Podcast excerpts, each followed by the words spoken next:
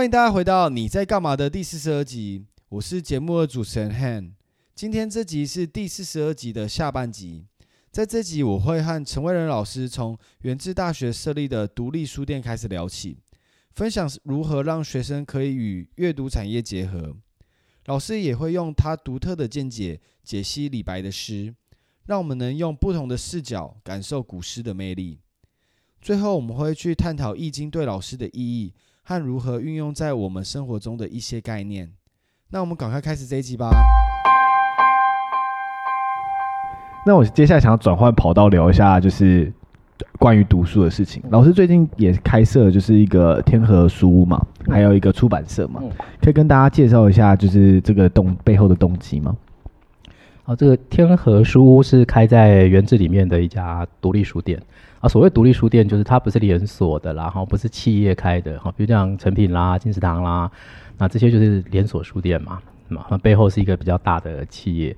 那台湾这几年有一个风潮，就是开独立书店。讲真的，各位看到呢金石堂这些哈，那各位以前什么像展书堂啦，哦，诺贝尔诺贝尔嘛，嗯，对，诚品嘛，更不用讲，这几年很多都关店了。这个的确就是因为不服成本，不服它的，就跟他的收入不成正比嘛，所以经营压力就出现。因为毕竟这些就是企业，好，那难经营就难经营，就要面对。嗯，台湾的。买书好，就是说出版业跟阅读业产值，从二零一零年开始一路往下掉，好，现在产值掉不到一半，好，就是特大家就讲说台湾基本上就不读书了，基本上不读书，可是这不是坏书哦，就是大家还是大量吸收资讯，那可能你是用网络嘛，可能是用 YouTube，你每天光看这么多有趣的节目，光听有趣的节目都听不完。所以它其实不是我们现在不接收资讯或是不阅读哈，我觉得只是阅读的方式改变了啦，就是媒体改变。那纸本当然就是首当其冲嘛，那当然更辛苦的还有杂志喽哈，报纸杂志那就更早，还有漫画啦，那真的也是，因为它太它太容易电子化了，现在都线上看，对，所以你说真的要去掏钱买一本漫画，哎，大家觉得也不想买嘛哈。好，那书店就是难经营是事实。那可是每一家大学基本上都还是有书店啊，比如讲帮大家订订教科书、买买文具啊，做这些服务。以前元智是敦煌嘛，敦煌书店。好，那敦煌其实在二零一七年，因为也是亏损得太厉害了，所以就决定撤出元智，还是提前解约嘞，因为他们不想再亏损下去。那一撤，敦煌在元智也十几年了，快二十年了哈，那相当久了。那那个地方就空出来了。那其实我这几年一直都有一些。朋友哈，那开始投入书店或者是出版产业，呃，比如讲我有一个从小到大的，就是等从同穿一条裤子长大的啦，这个就是拜把兄弟哈，他本来也是园区的工程师嘛，那到他四十岁那一年呢，就开了新竹县的第一家独立书店，好，叫瓦当人文书屋哈，那就在我我老家那条路上。那为什么一个好好的工程师不当？他说这个不开家书店他会死哈。因为他觉得他从小到大最重要的时光就是下了课以后跑去书店，不管你买买不买得起，你就是翻书嘛。大学的时候跑去成跑去成品嘛。他觉得一个时代有这样的记忆，他想尽一点力去保存这样一件事。好，那独立书店可以更有个性，因为它都不大，那就开了一家。那当然这个压力就会出现。那我身边人就莫名其妙，就是不管你干哪一行的，很多人都怀抱着书店梦哈。所以它真的是一种呼唤呐，我觉得。当然，这个时代我觉得大家都蛮理智的啦，你不会，这个并不是什么公益事业哈，或是做慈善志工，我们还是会基本让它营运。你会想到书店这样的东西到底怎么让它在当代活下来，活下来？所以那个时候既然有这个机会嘛，那学校里面有了。那当然，我赶快去找了一些伙伴。那当然还有很多书店的前辈们，因为他们都有一些血泪经验哈，就知道书店该怎么建立，后勤支援体系也都有了。那其实我负责的是募资啦，就赶快去募资，也学到了蛮多东西的。好，原来募资是这么一回事。嗯，好，那很快啊，当二零一七年五月敦煌撤出，暑假我们就进驻装潢。二零一七年的九月。九月十一日，很快啊！其实离现在差不多刚好要三年了啦，哈。那恭喜恭喜，就撑过去了。就天河书屋啊，这个独立书店。那我们的书店功能不会只有卖书，因为书其实第一个利润很低。好，那这就是事实哦。出版业不好做。那再过来就是书不是生活必需品啊，你不会每天跟吃早午饭、晚饭一样，每天都买一本书，不可能。那对现在的学生来讲，可能每天喝杯手摇饮料，那个重要性都比看看一本书、买一本书来的合理。我问一下好了，你觉得有人在大学四年从来没有进过图书馆？有，我基本那时候就有了。我那时候，我那时候其实我会去图书馆，但是我去图书馆是为了考试嘛。我从来没有在读书嘛，我从来没有在图书馆拿过任何一本书。所以你也是吗？那个时候，我那个时候就是这样子。我大学四年，研究所两年，没有进过图书馆拿过从架上拿本。比如讲，原这个图书馆很漂亮哎、欸，我们大家都在里面打卡。对对，在里面打卡。我会进去读书，是读课教科书，就变成在那环境里面。嗯，哎、欸，比如说那个时候在图书馆里面，就是身边随便一捞就是书的时候，为什么书对对我们的吸引力这么不高呢？我觉得是不会去珍惜，怎么讲？因为。嗯，我我是一个很不会、很不爱读书的人，可是到这一年期间，我就是开始喜欢上读书这件事情。那我会想，我会去设身处地想说，他这个作者在写出这篇文字当时的心境是什么？那让我更感同身受。那以前在读书的时候，会觉得我就把这段文字念过，嗯，那就变成有点喝咖啡，只要以前是只要咖啡因，现在喝咖啡是可以闻到，可以去感受那个味道。然后它产地的风味的感觉，你刚刚讲就好像当成我们的广告词哦。对啊，其实刚再确认一次，就是其实大部分的学生可能对图书馆概念哦，可可能真的就是这样子嘛，因为它毕竟也就是学校设设备的一部分。那我后来换了位置的时候，我在想一件事啦，就是我们到底会不会觉得这样是一件好？比如讲刚刚。可能大部分人听到说哦，图书馆呢，如果我没有去，我是不是有点不好意思？哎，或者说啊，对我现在喜欢念书了，我以前年幼比较不懂事哈，之类之类。哎，可是因为我现在是是一个提供者的角色嘛，我就想，如果这个时代大家都不卖书，那到底是卖书人有问题，还是买书人有问题？比如讲，你你你开了一间珍珠奶茶店，大家都不买，那隔隔壁生意兴隆，那难道是消费者的错吗？那当然是自己的错，那一定是我们的错啊，一一定是一定是我们。东西不够好啊，或不够吸引人啊，所以我我们没有被没有必要去检讨消费者吧？嗯，除除了一开始市场调嗯等 S O W T 去分析，那抓好了之后开店不好，那就是品质你自己要顾。那我们现在也在想啊，图书馆如果没有人进去，难道是学生的问题吗？显然，我觉得图书馆或是经营者的的要做的事情会比较多。书店我觉得现在也是，出版也是。如果大家不买。那是东西不够好，因为你说这个时代有没有很卖的书？还是有，有有有，还是有。有没有畅销书？有，有有没有一些其实它也不是什么大众小说，但很畅销？有啊，那个被讨厌的勇气啊，嗯，我有看，卖到爆啊，对卖到炸，情绪勒索，嗯，卖到爆炸，这个这个时代可以卖到几百刷啊，很厉害，哎，那个就非常厉害，那个就是这个需求有打中嘛，企划有打中嘛，好，那所以它当然就卖得好。所以我也觉得现在书店要创造大家愿意进书店的契机啦，哈。那进书店当然，如果你只提供一种服务，就是卖书，那当然它可能就不够吸引大家。就像我讲，你不会每天都去买一本书。但我们现在要的是，大家会把书店当成生活的一部分。你每天在那边路过也可以，你穿过也可以。嗯。所以我在设天河书屋的时候，一开始就想清楚了啦，就是书其实基本上只占三分之一空间。好，以空间来看的话。那另外三分之一呢，一定是活动空间，就让大家在那边玩的空间。所以你办讲座啦，办办工作坊啦，哈，办展览啦，办展览啦，音乐会啊，哈，演唱会啦。所以那个场地还不错，还不小，是一开始就规划好的嘛。那可以大概容纳六十到七十人上限。好，所以我们也举办过小型的，像那个创作歌手。的弹唱，那大型演唱会大概比较难，但是最好让那种发表分享。那当然展览啦、活动啦，是一整年都不会断，所以我们有大量的活动、讲座、和演讲，各式各样的人来分享。那剩下三分之一就是我我认为最重要，就是咖啡厅。嗯，咖啡厅。呃，其实敦煌以前都把墙壁通通都封死了，我们看不到窗外的景致。对啊。现在把它一拆开之后，我们就吓坏了。原来一楼的那个落地窗多漂亮，非常漂亮。现在可以整个看操场。哇，可以看，很想去那个体育馆旁边的绿树。那个咖啡厅对园子来讲，因为我们园子，我这这听起来好像有点在抱怨园子的老师们呢。我们园子曾经这这顶尖大学嘛，真的是教育部当时的十三所顶大之一。嗯，我那时候在想，诶，这些顶大的老师每个大部分都在国外留学。那以前你在在这些国外的名校，那个校园生活环境都非常好嘛。那你都在那样的校园里面感受到追求学问跟自由的品质，为什么回到台湾之后，元智没有咖啡厅呢？诶，回想一下哦。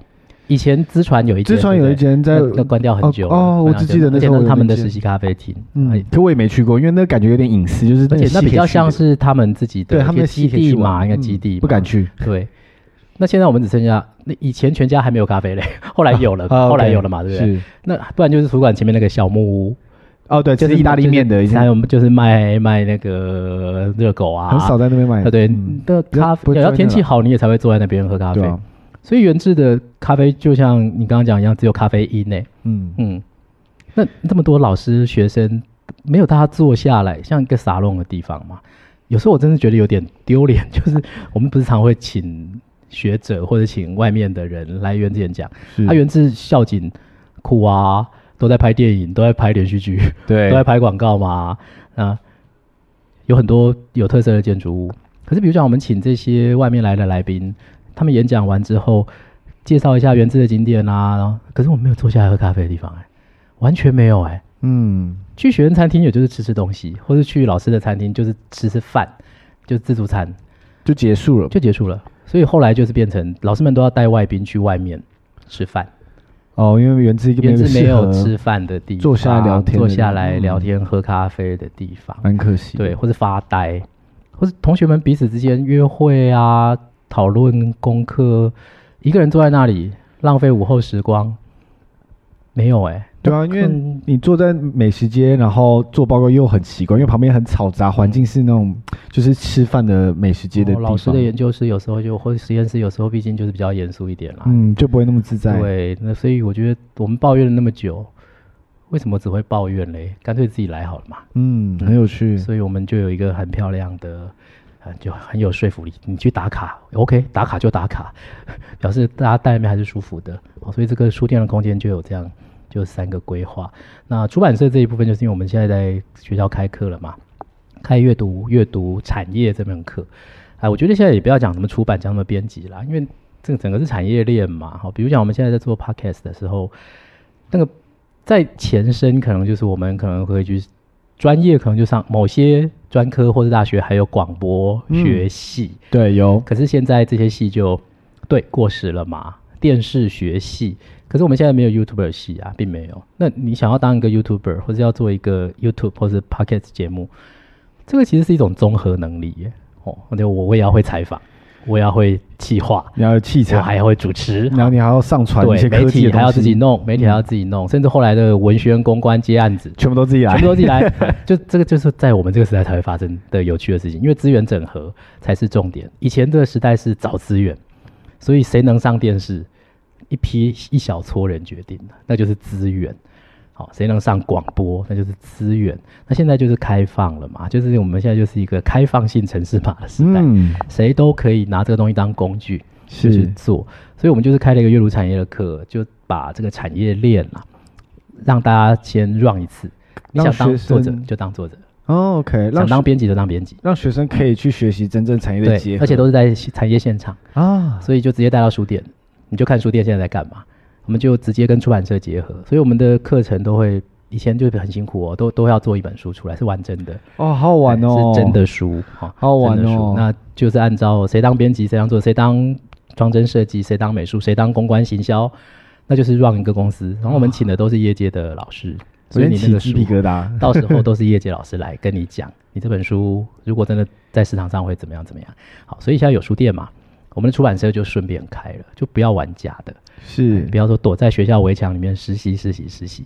这个时代有能力就直接玩真的啦。所以很多学生现在，你可能做节目的产值，他可能就是第一流的制作人，嗯、第一流的主持人，哦，那获利也很快嘛，啊，就不用等到毕业了啦。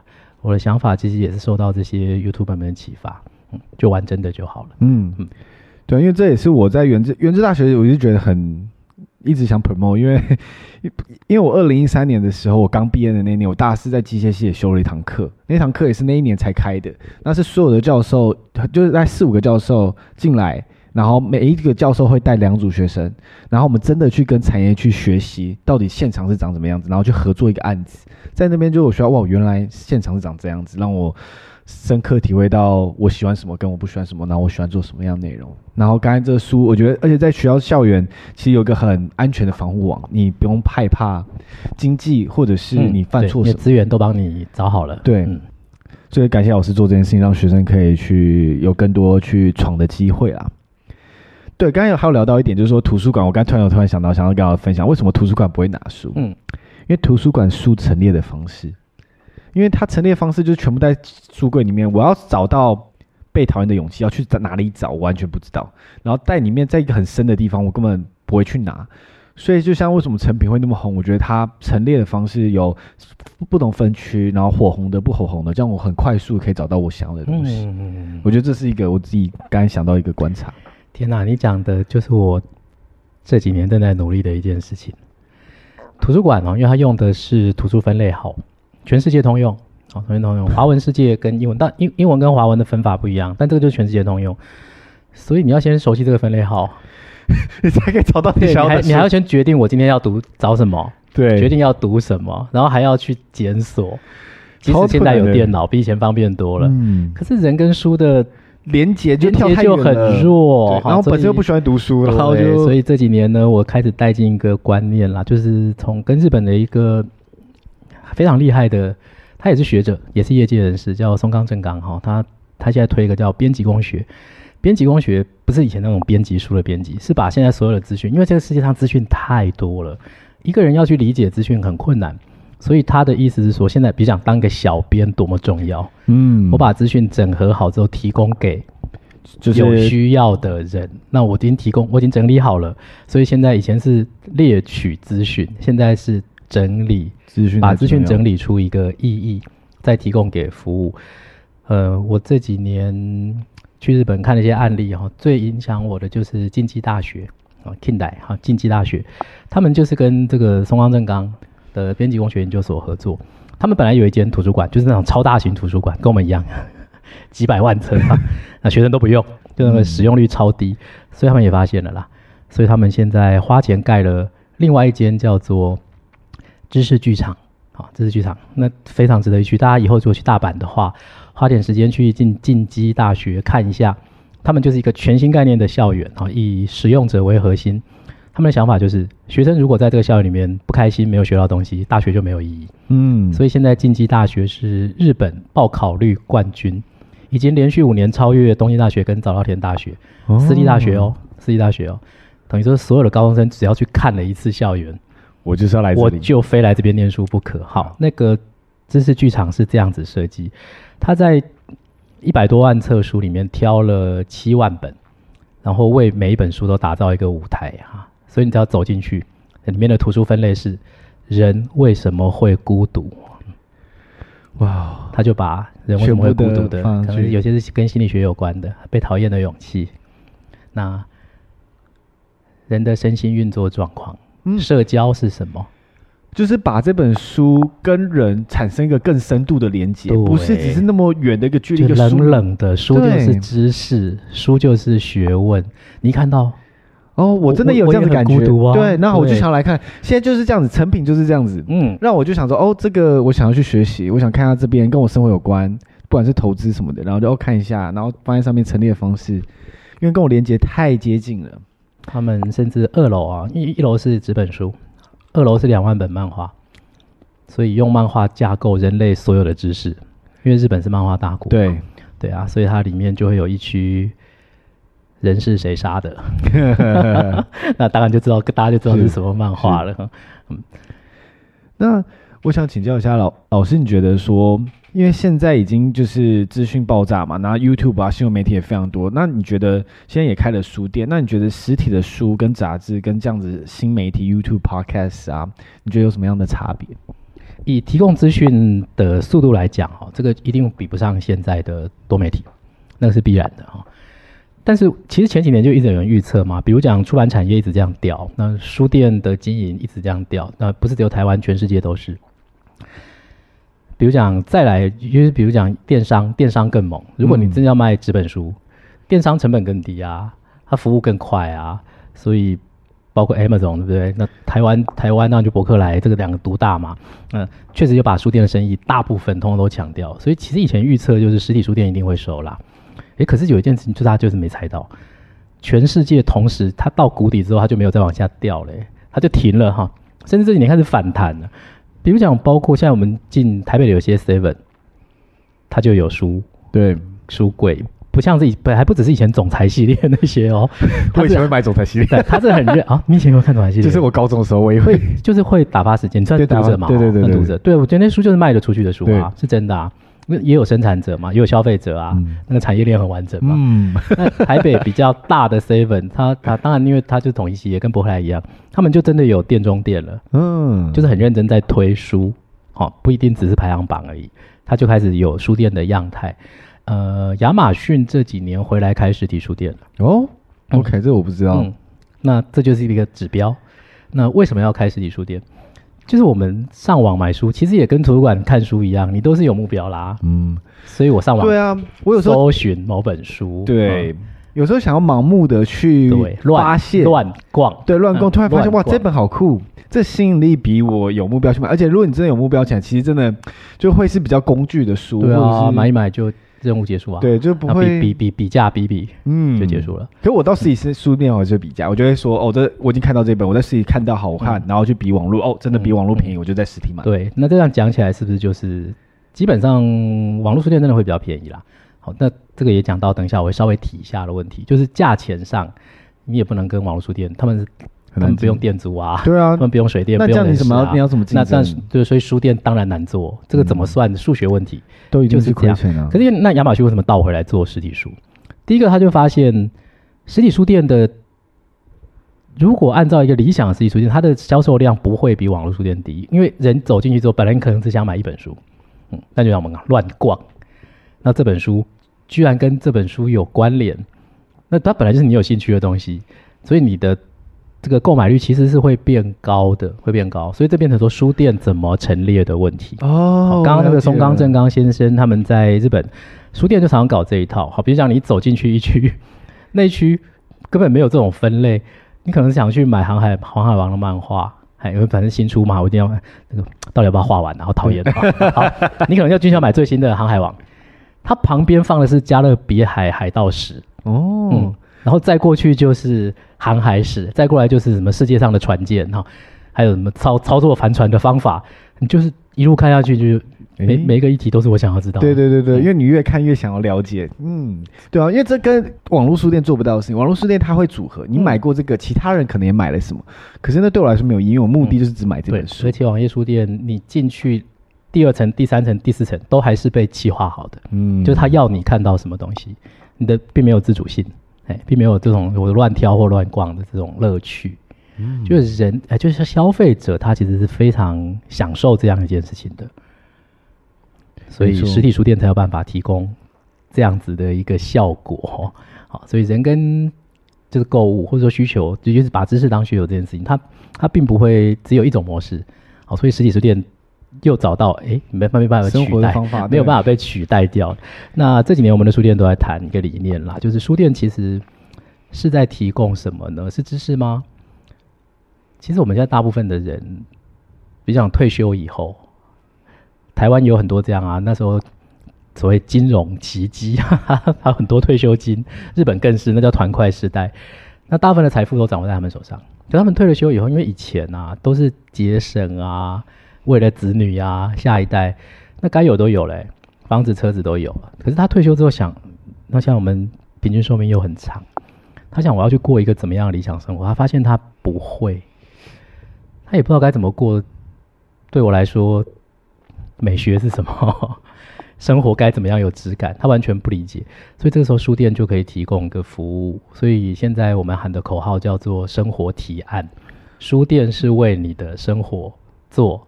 提案，我想要旅游，可是我不知道什么叫旅游。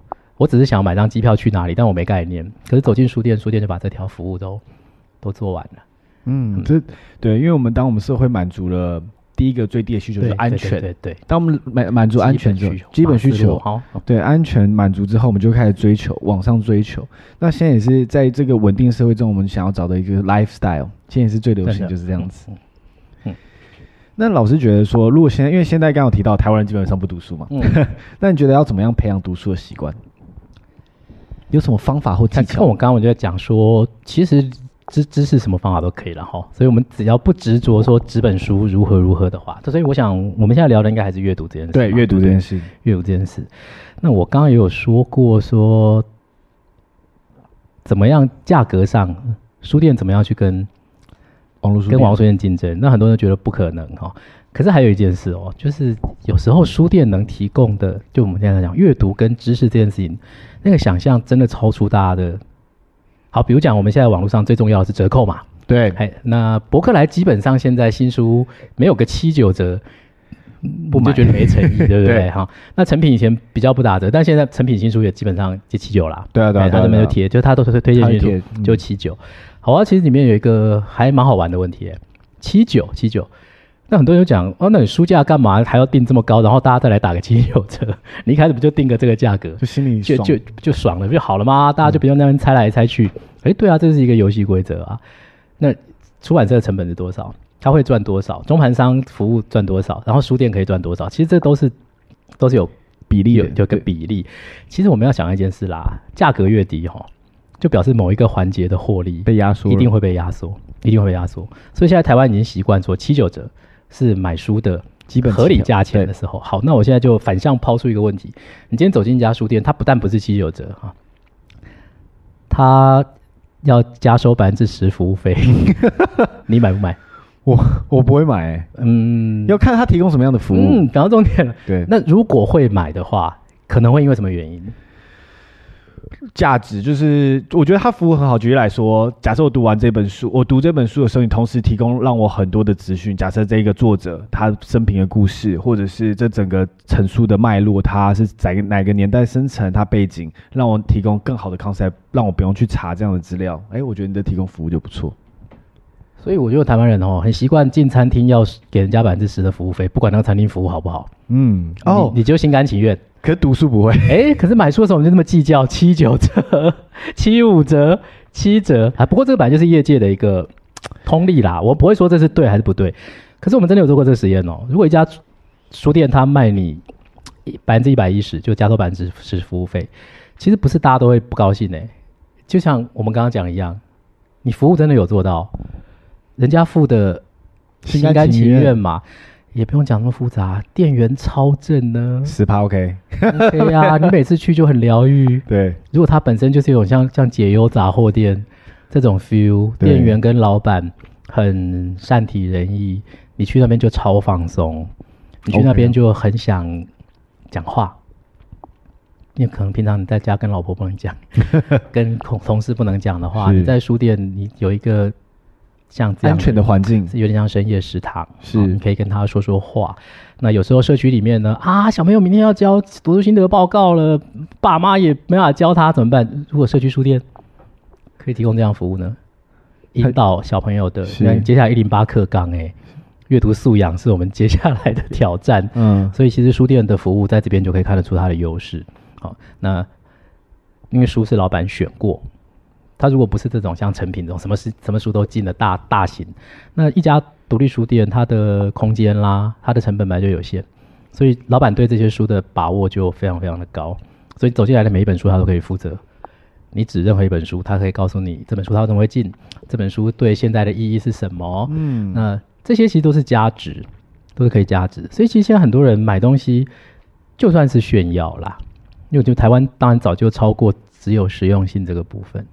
他本来那个价值的部分可能就是美感嘛，哦，可能就是身份嘛。买书本来也就是可能有这样的发生。嗯、我我的品味啊，是怎么样被培养出来的？所以如果这个书店可以给你品味呢，可以给你额外的知识，可以给你额外的体验，可以给你额外的感情呢？嗯，那这家书店它的产值就是由这样产生、这样创造的。所以，我们不一定只是卖书的单纯一本书、纸本书的利润而已。书其实可以创造很多人跟人之间的连接。这又回到我们刚刚上一个主题有提到，就是这不是一个零跟一，就是这这书只提供怎么样的知识。所以如果你要培养阅读习惯，其实我觉得你可以看得更广，不是说这知识这本身提供了怎么样的 knowledge，可以让你在生活中有多少的获利，是它这本书可不可以带来你生活更多的质感？可以用这种方式去想阅读，然后让我也是这样子，所以才去，因为我想最近我也开始读一些小说，想说读着小说我可能赚多一点钱嘛，嗯。可是到底这件事情真的那么一定不行？所以我觉得去读这本书的时候，去更体会那个作者当下的心情，让我可以有更多的感情，或者是让我提升我生活品质。嗯，还有一个我自己对我自己影响很深啦。当然，网络上现在资讯真的已经很很够了。那以前我们还要家家里还要准备像什么百科全书，嗯，那现在当像维基这些更新的都更快了嘛。可是还有一个事情，我觉得是网络没办法提供的啦，就是。因为网络荧幕大小有限，所以网络的呈现方式，好，比如说它的宽度，这跟我们人类的视觉左右左右位移，还还跟那个 DPI，就这些这这些都是都是人因工学的东西哦，就非常非常深，所以在网络上我没有办法进行长时间的。阅读大量阅读。是。没有办法，人类的那个体质天天设定就是就是没有办法，所以网络上呈现的讯息量跟方式，就像网页该怎么怎么转换，网页该怎么跳啊，那下拉式卷轴你可以容忍多长，嗯，那个其实都有一个上限。哦，所以其实网络没办法把一个人的想法逻辑性完整的呈现呈现，好，那书本现在是就是比较能做到这件事情，好，所以网络上是资讯进来很快。可是书比较有办法，就像你刚刚讲的，我们跟着作者，把他为什么会想这件事情是这种想法，或者他创造什么，就从头到尾就走一次。但等于说我们又活了一次，我们活了一次别人的人生，嗯，内建了一个别人的生命体验或者他的思想工具嘛。网络上比较难内建一个想法是在我们脑袋，但是书纸本书的效果还是还是蛮好的。嗯，当然现在还有电子阅读器，还就是书，它都是书。呃，不同的媒体，我觉得大家就按照自己的需求做选择嘛。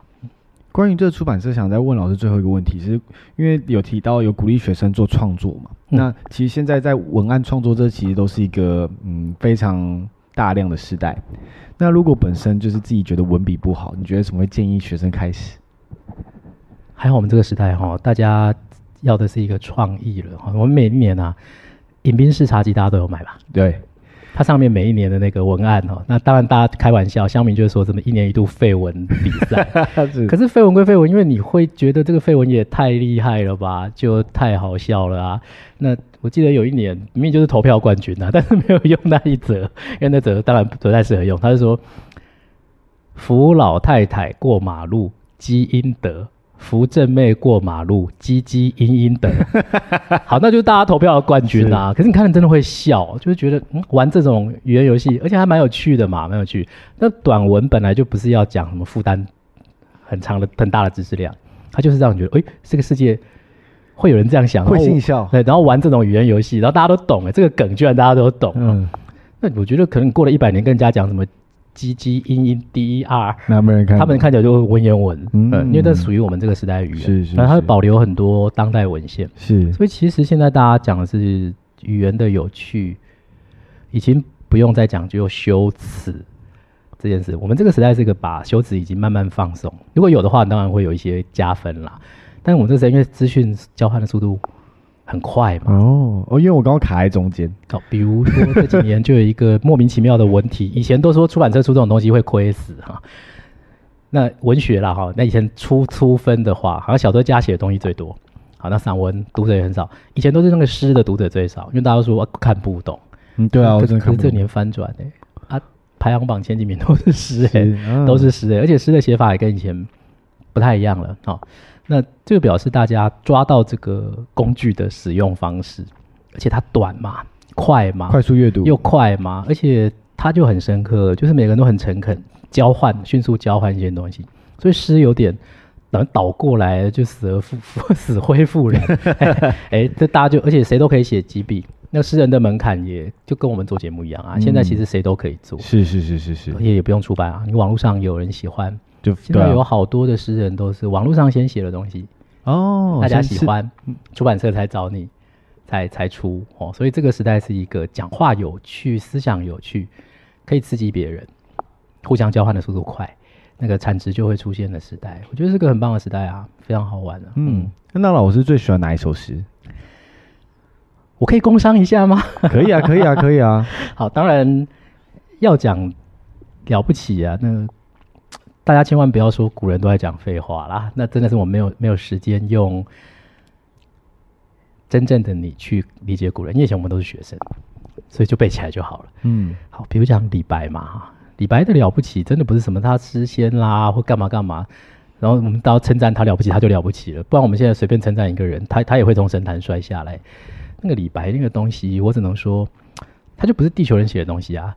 我们不是说他是谪仙人，天上下来的仙人，那我们就背一背李白字太白 什么东西，对对对对对对，就背这种东西。那到底有哪些老师可以好好跟我们讲李白有多屌？对对？对对对。好，李白基本上他他不嗑药就可以到这种程度，真的他没有嗑药吗？没关系，呃，不确定。以后我们再讲古人古人嗑药的话题，好这个这个超有超好笑的。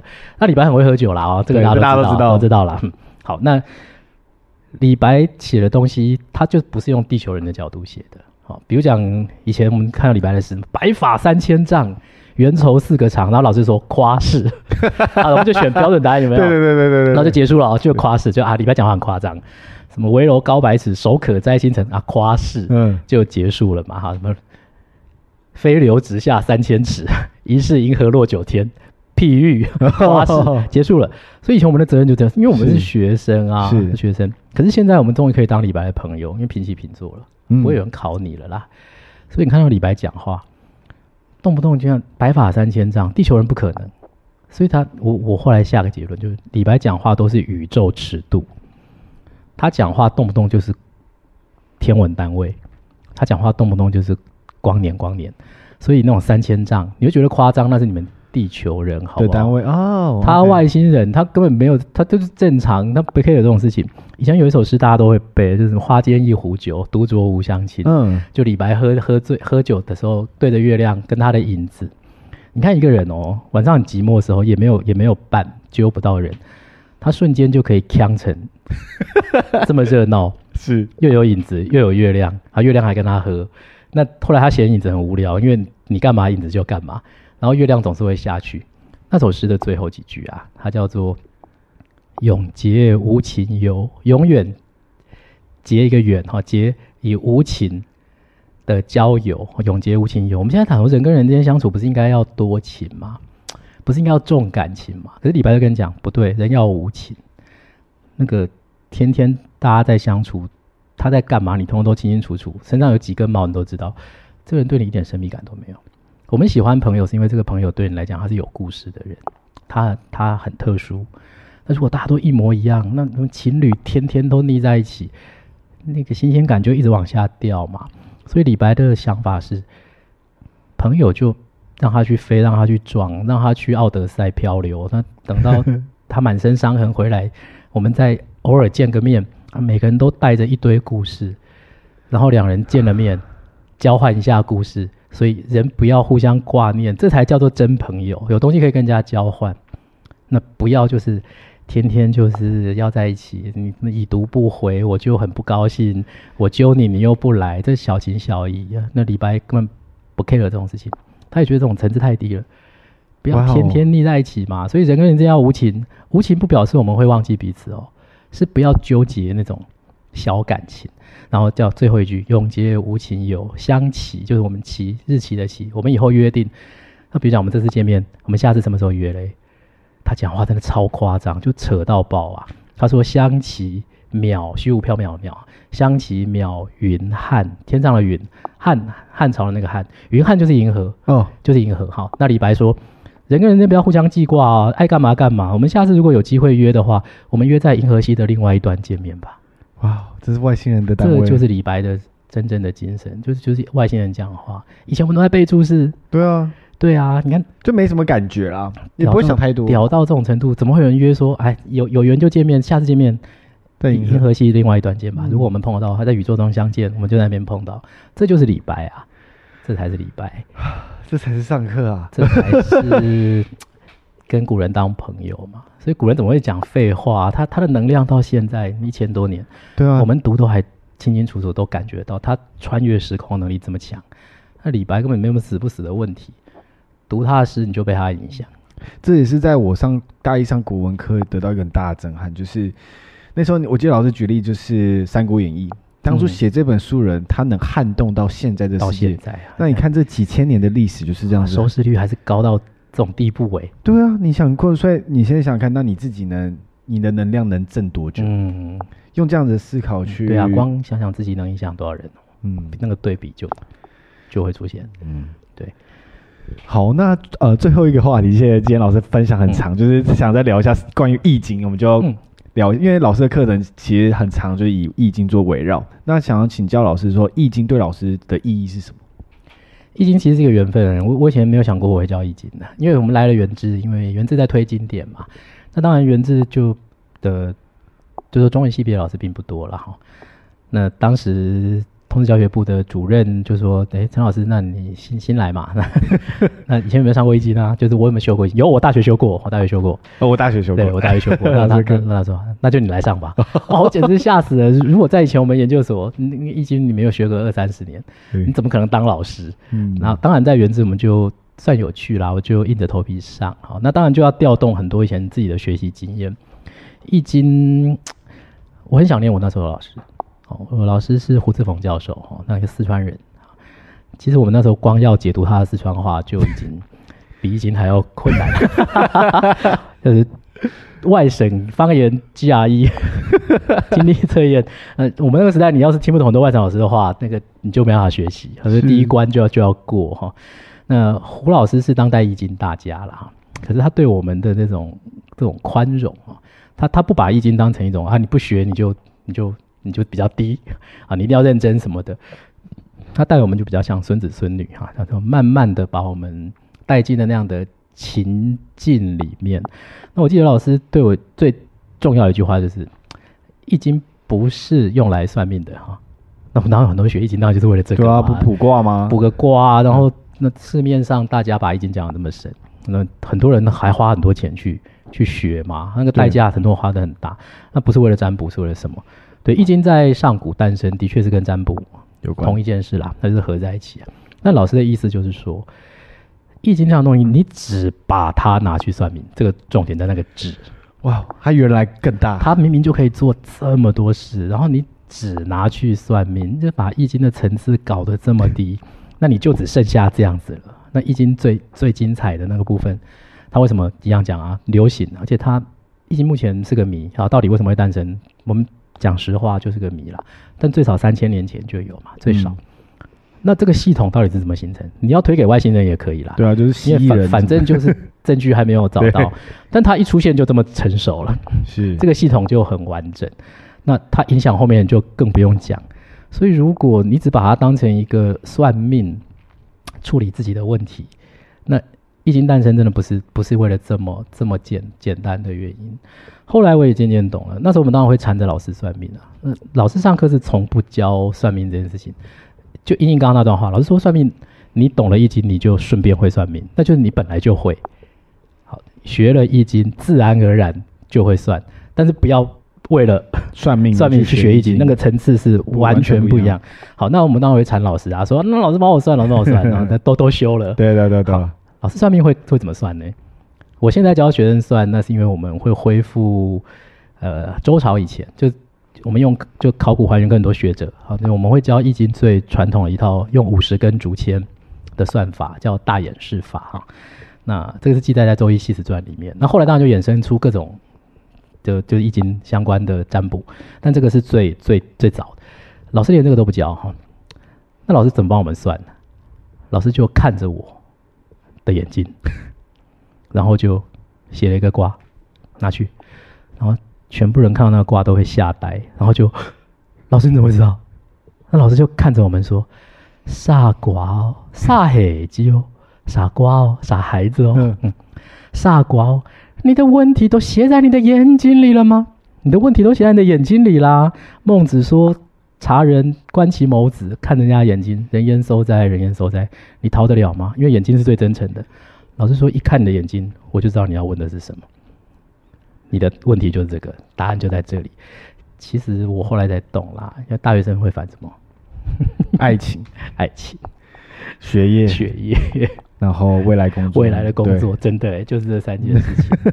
而且这三件事情的烦恼很具体。是，老师光看你的眼睛，光看你的眼神，光看他他对你的认识，他就可以把你的烦恼看出来啊，然后就写了一个卦给你。然后我们都把那个东西好好保留。我以前都觉得，哇，这是神力吧，这是神力吧。那后来教书教了二十年，然后我我大概大概知道老师是用什么概念做这件，但我的能力差老师还差得远。但老师那个并不是什么超能力，这个就是在易经里面的沉浸在易经久了，他他对世界有一套解释的模型。其实易经就是世界运行的模型，呃，我要强调只是模型，它是个很理想的模型，但对应世界还是有落差。可是思考世界，还有接接受世界怎么变化，基本上没有问题，好，没有问题。你想说是预测呢，也没有什么问题。好，预测是一个挺复杂的概念。我觉得易经是个模拟器啦，它不是预测，模拟器运算系统。嗯，它会告诉你，如果你这么做，后面就是你输入参数，它跑出来就是这样。你输入多少参数，它就跑出多少种答案给你看。所以，其实易经最重要的是，你对未来会做好一些心理准备。它不是预测世界会变成什么样，而是你可以先模拟一下，然后方案可以先定一下。好，那当然有给你一些建议，方案可以怎么定。那最重要是一发生的时候，你不太会慌乱，这才是易经最珍贵的地方。嗯，它比较像模拟器，哎，不是预测系统啊，是模拟系统。是，嗯，人就会比较安稳啊。那老师，你觉得如果我们现在想要去，因为我是不懂易经的人嘛，虽然上过课，但是因为已经很多年前了，嗯、所以那如果我现在想要去学习的话，你觉得有什么样的方式，或者是怎么样去开始踏入这个领域会比较方便？嗯嗯嗯、现在我们大家对对电脑都比较熟了哦，所以其实用这个概念解释，大家就会很高兴。那现在要学易经的话，不要去看文字了啦，通通不要看文字，通通都不用看。其实那些文字基本上也是历历代的聪明人。好，他把他们的实验成果写下来分享而已。那易经最重要的是图像，就是阴跟阳，好，两种符号而已。其实它就是计算机的一跟零。好，易经诞生就是这套系统，是，所以它跟语言没有关系。那有一个大家超恨的人，好，尤其是工科的同学，那个人叫做莱布尼兹，哈，就是微积分的发明人。哦，大家恨他入骨。嗯、啊，微积分是牛顿跟莱布尼兹。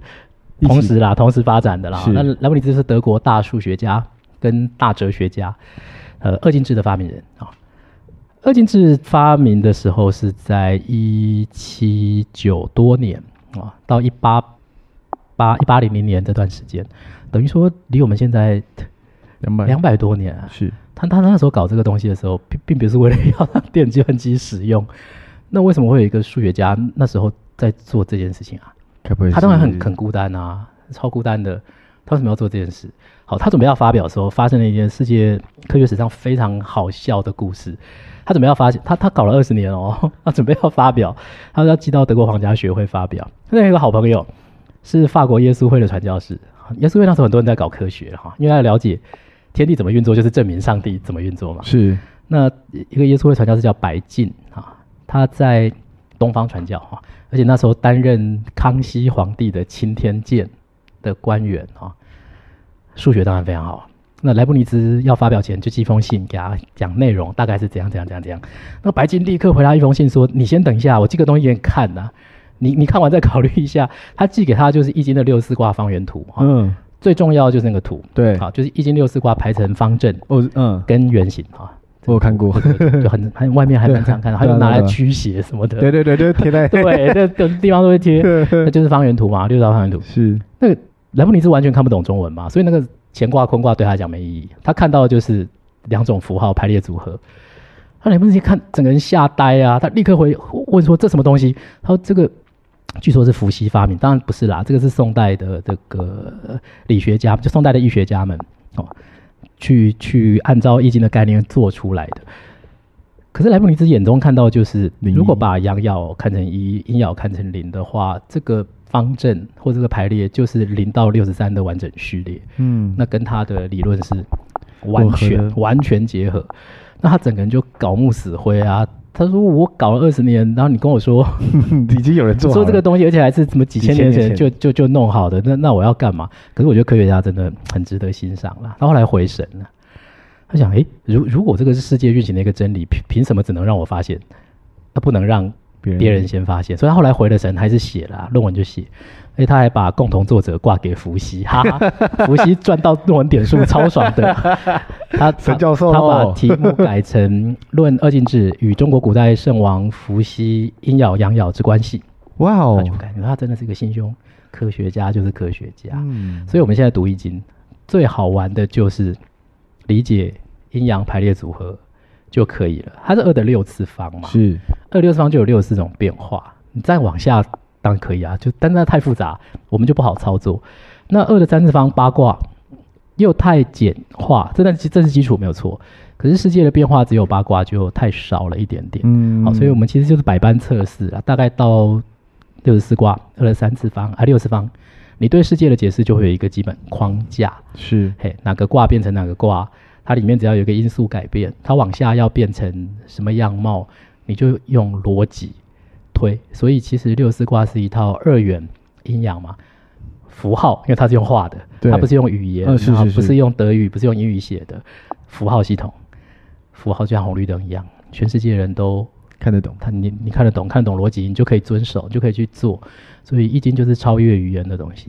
如果真的有个上古文明，他们真的也很厉害，你用单一语言写亚特兰提斯语，嗯，失传了就没有。对，可是如果是用符号系统。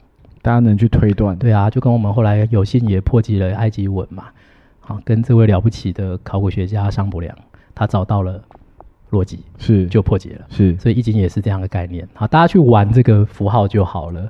那在里面很容易跟塔罗牌一样，你很容易在符号的变化当中找到一个跟你有关系的故事。说故事实在是人类最重要的一个本能。我们其实不是接受理智，我们都是接受故事。是是是，是，这个故事只要能说服你，就 OK 了。对你来讲就是真的，啊，就是真的。好，所以易经其实就是帮你讲自己的人生故事，帮你讲你周遭正在发生的故事，透过符号把这个故事简化。那你可以掌握，你可以用逻辑理解，甚至了解因果。那人知道为什么，跟知道事情为什么会发生，其实你就能接受嘞。就不不叫不会痛苦。嗯，人的人的困扰是不解吧，不知无知，找不到原因，所以你觉得这些事情都很没道理。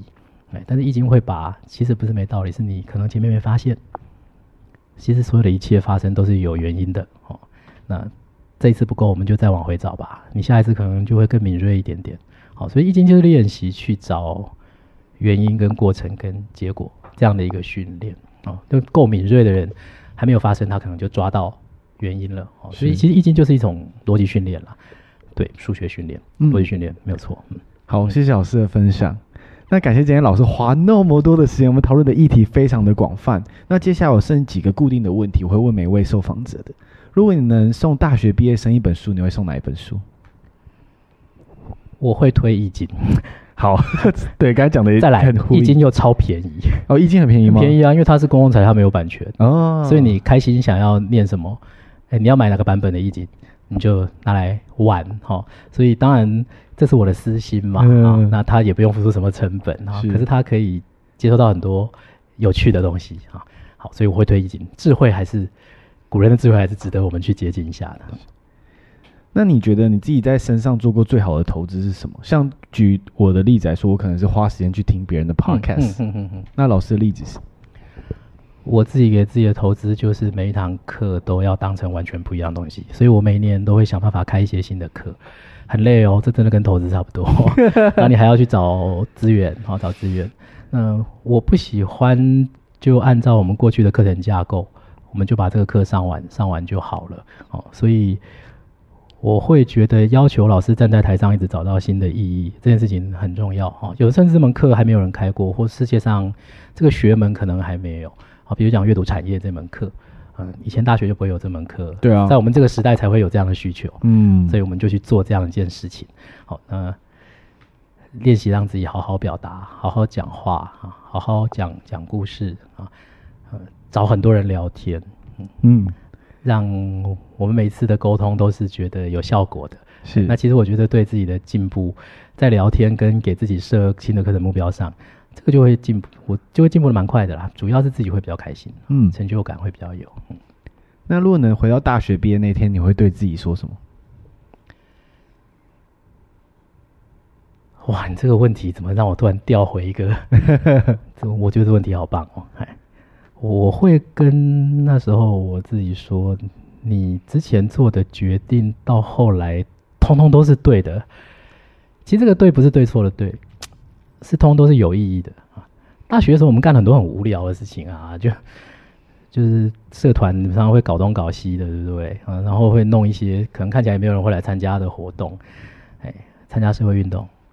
那时候台湾也没有什么社会运动，但是你就去了嘛，能参加不参加？然后我们又不是学抗争或是学社会的，你会觉得这种事情有什么意义吗？哇！我现在到了四十六岁，哈，今年满四十六岁了。对，离开野百运动那个时候已经二十六年了。原来我现在做的每件事情会跟其他的人不一样，是因为那时候我经历了这些事情。嗯，我喜欢去看社会上的形形色色的人，哈，喜欢去想那些现在看起来无解的问题，喜欢让自己丢到问题里面，但是。都找不到答案哈，那时候当然也会慌张，也会挫折哦。可是为什么我到现在好像对问题这件事情的本身还大于解决能不能解决的这种需求？呃，大学毕业的时候，那时候当然也蛮慌的。你们念中文系，马上要毕业了，你说念了研究所之后能怎么样吗？真真的不晓得。不过那时候我还是比较笃定，就是因为我真的很喜欢这个世界啊，我很喜欢这个社会。哎，很喜欢台湾，因为台湾很神奇，嗯，嗯，到现在都还是是，嗯，谢谢你的分享。那最后一个问题是，如果你的社群资料、你创作的书籍全部都从这世界上消失了，你只能留下一句话在一个纸条上，你会想跟大家说什么？这是我书店的 slogan，哎，抬头看星星，就只有这五个字啊。我们好久没有看星星嘞。我觉得看星星是人权啊，从古到今，打从人类啦，讲讲就智人这个人种，那十万年大约哈，人只要晚上没有睡觉，然后你也不急着干嘛的话，人都是看星星的。那天晚上只要天气好，就是全部人坐在外面，冬天烤火，白夏天乘凉，看星星啊，然后看星星就开始唬烂的。就这是谁啊？这个连起来 发生什么事？然后各民族对于星空的见解都真的都不一样。后来发现，哎，它会动，它会动。以前我记得我一个哲学老师孙大川老师跟我讲一句话，我觉得太深刻了。他说：“假定有一天，真的有那么一天啊，人是从四只脚变成两只脚嘛？因为大部分动物都是四只脚，这个是比喻嘛，就是人类站起来，脊椎够强了。对。假定有那样，真的有那么一天，那人类站起来那一天，他第一个问题是什么？”因为四只脚是二 D 生物，它就是只在乎前后左右。对。可是它站起来之后，它有上下，所以它抬头一看天空，它就问了第一个问题：那是什么？所以人类的哲学就是从那天诞生的。我觉得这老师太会讲故事了。嗯。那我就一直很喜欢星星。我那小时候我就很喜欢宇宙，那时候不知道为什么，然后听到这些老师讲话，他说啊，原来看星星是人权啊，可能人跟宇宙的这种连接，我们从哪里来的嘛？哈。以后会去哪里？是星星可能就是一个途径或者一个答案啊，所以我觉得我们现在虽然都不看星星了哈，中秋节也不看月亮，都在烤肉，对啊，都在看地下。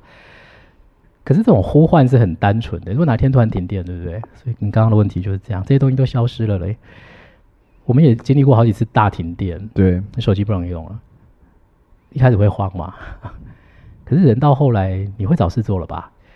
所以可能走出户外就会发现，哇，原来星空这么亮啊！那以前有光有手机，你不会 care，但他一天到晚都在那边。